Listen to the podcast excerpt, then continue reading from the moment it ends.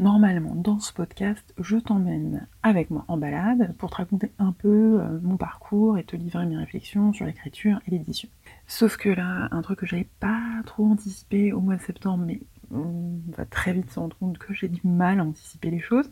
Bah au mois de novembre, il fait un temps de chiotte, quoi. Voilà, clairement, il fait nuit, euh, il fait nuit à 6 heures, donc euh, bon, bah pour peu que le week-end j'ai eu un truc, le soir il est trop tard pour aller marcher.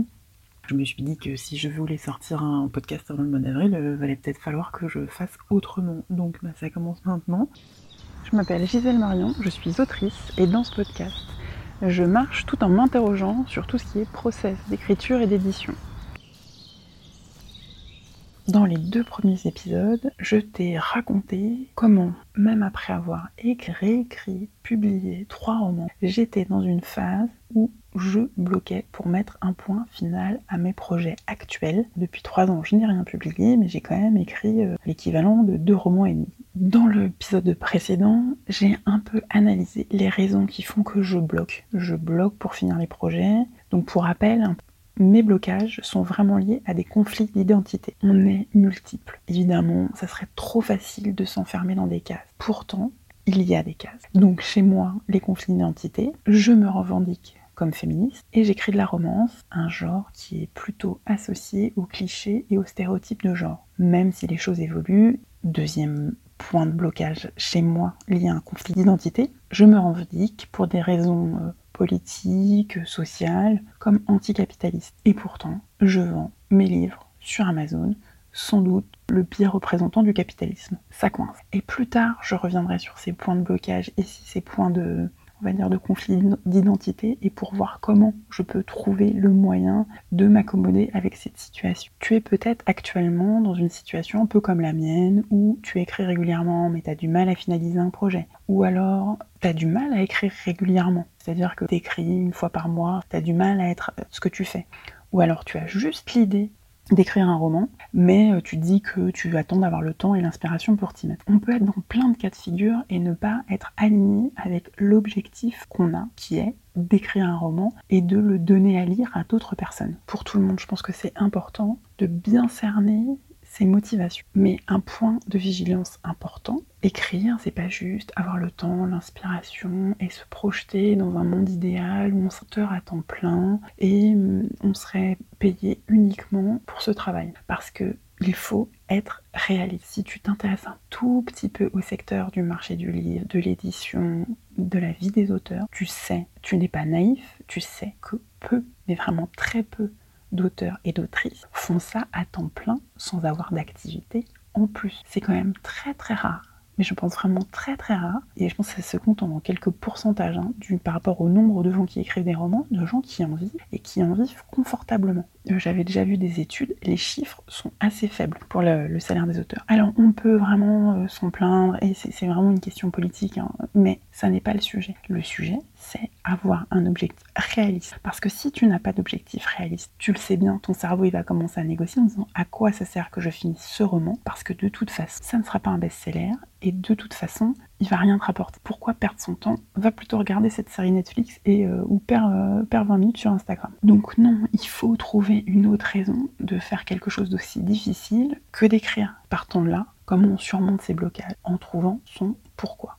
C'est que ces, petites choses positives, ils sont supérieures aux points négatifs liés à l'activité créatrice. Donc écrire est peut-être pour certaines personnes une nécessité intrinsèque. C'est peut-être ton cas. Du genre, j'écris parce que c'est ma raison de vivre. J'ai toujours écrit, j'ai eu un stylo, j'ai écrit. C'est pas mon cas. Et ces gens-là n'ont sans doute pas de blocage lié à des conflits d'identité puisque leur identité, elle est claire, elle est nette. Ils sont auteurs ou autrices. Mais si, comme moi, tu écris alors que ça n'est pas une nécessité intrinsèque d'écrire, personnellement, J'adore écrire, mais ça n'est pas ma raison de vivre. J'ai commencé à écrire à 38 ans. Donc j'ai commencé un peu sur un coup de tête. Mais une fois commencé, je n'ai jamais arrêté finalement. Et donc même quand je suis dans une zone de brouillard où je doute, je finis toujours par y revenir. Donc pourquoi? Pour ce que ça m'apporte. Mon pourquoi, c'est ce que j'ai trouvé et non ce que je projette. Écrire a donné du sens à ma vie. Dit comme ça, c'est un peu énorme, Mais je vais décortiquer les choses, tu verras.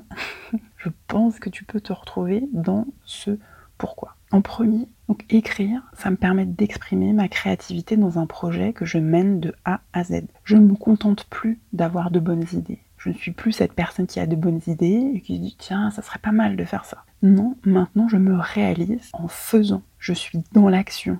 Et mon identité, finalement, c'est ce que je fais. Je ne me projette plus comme une autrice, je suis une autrice parce que j'écris des livres. Donc si je veux faire coïncider mon identité d'autrice à la réalité, il faut que j'écrive. Aussi basique que ça.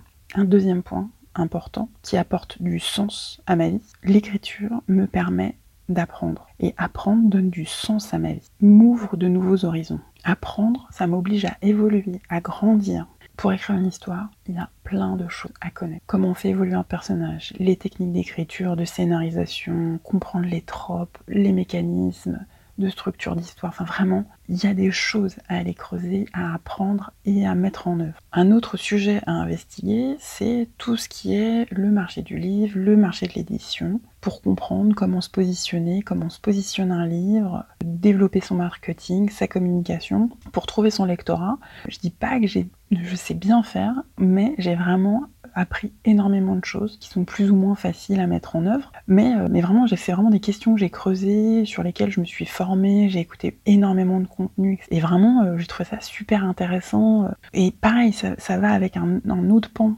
de connaissances sur moi. Du coup, je me suis beaucoup intéressée, notamment pour identifier pourquoi je bloque, pourquoi ma motivation, la discipline, etc. Euh, sur tout ce qui est euh, question de développement personnel. Alors évidemment, il y a du positif, du négatif, faut faire le tri, mais il y a quand même des choses assez intéressantes pour savoir comment on fonctionne, comment on fonctionne avec soi-même, comment on fonctionne avec les autres, euh, ce qui fait qu'on n'est pas toujours aligné entre ce qu'on voudrait et ce qu'on fait, etc. Donc vraiment sur tous ces aspects de développement personnel, il y a vraiment des choses, euh, je pense, à investiguer. Et puis même par curiosité intellectuelle, il y a vraiment des choses qui m'ont inspiré, même pour écrire des romans. Pour écrire des personnages, ben, il faut connaître les gens, quoi. Et puis il faut connaître les gens, leur métier, comment ils travaillent. Dans un des derniers romans que j'ai commencé, euh, j'ai décidé, je ne sais pas trop comment ça m'est venu, mais que le héros euh, serait pilote de drone. J'ai regardé plein de, de youtubeurs qui achètent des drones, qui, qui est pilote, les formations pour être pilote de drone, les autorisations qu'il faut pour être pilote de drone. Peut-être que ça ne me servira jamais, mais un jour, si je rencontre un pilote de drone, j'ai des choses à partager avec cette personne. Ça, c'est vraiment, voilà, sur cette activité d'écrire, il y a une part importante liée à la curiosité, à l'apprentissage, et c'est vraiment aussi quelque chose, comme je le disais, qui donne du sens à ma vie. Un troisième point qui donne du sens, c'est qu'écrire c'est fun. Ok, écrire c'est fun, mais cultiver le fun, c'est quand même un but. Dans un monde, pardon, qui est extrêmement dur, violent, compliqué, garder cette part de fun, c'est un combat. C'est même un combat politique. Se dire que ce que j'écris peut divertir mes lectrices, leur apporter une parenthèse d'évasion, de sourire, c'est un projet ambitieux parce que certains, notamment dans les médias ou euh, dans certaines sphères politiques, au contraire, vont actionner la peur, vont actionner le, le doute, le stress, l'anxiété. Ça va avec ce que je disais tout à l'heure sur le marketing. C'est aussi un principe marketing. On peut faire bouger les gens, on peut les faire agir s'ils ont peur, s'ils sont anxieux, s'ils doutent. Donc en proposant des bulles de divertissement, je m'oppose quelque part à ce que certaines autres personnes actionnent en échange de doutes et de négativité. Et puis dans la même veine, écrire fait de moi un meilleur humain. C'est ambitieux comme projet, j'ai pas dit que j'étais un bon humain, je suis devenu un meilleur humain que ce que j'étais avant d'écrire. Parce qu'être dans l'action, et surtout une activité créatrice, c'est se mettre en danger. On juge moins facilement les gens et le fait qu'ils soient dans l'action quand on est soi-même dans l'action. Parce qu'on sait tout ce qu'il a fallu combattre de doutes pour produire, pour créer.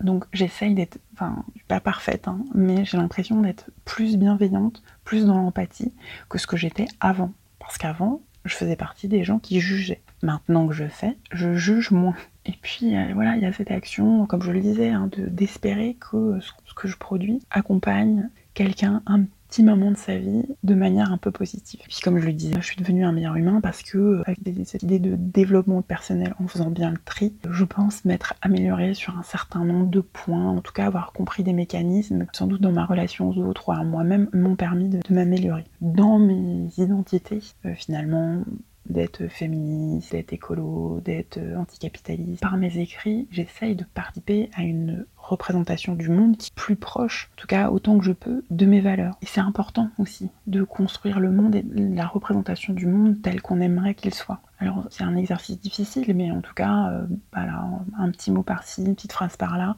sans être parfait, sans être exemple de tout reproche, j'essaye de faire au mieux pour correspondre à mes valeurs. Voilà, quelques-unes des raisons qui me poussent à écrire, qui font que je continue d'écrire, même quand je doute, même quand je suis dans le brouillard. C'est ces bonnes raisons qui définissent une nouvelle identité. Maintenant, je suis quelqu'un qui fait, je ne suis plus qu'une penseuse qui procrastine. Ce que j'ai longtemps pensé que j'étais, et ce que j'étais, hein, puisque je ne faisais pas, je pensais les choses que je pourrais faire sans les faire. Maintenant, je les fais. Ce que j'apprends me nourrit et me nourrit ma créativité. Et dernier point, mais pas des moindres, je m'améliore chaque jour avec l'espoir que mes actions aident les autres. Ces trois points-là définissent ma nouvelle identité et me permettent de dépasser mes conflits intérieurs, mes blocages qui sont générés justement par mes autres identités. Donc pour arriver à ce résultat, j'ai beaucoup, beaucoup marché, j'ai beaucoup réfléchi à la question, j'ai écouté plein de podcasts de développement personnel pour comparer ma vision du monde à celle des autres. Et c'est pour ça que je te donne ma vision. Parce que,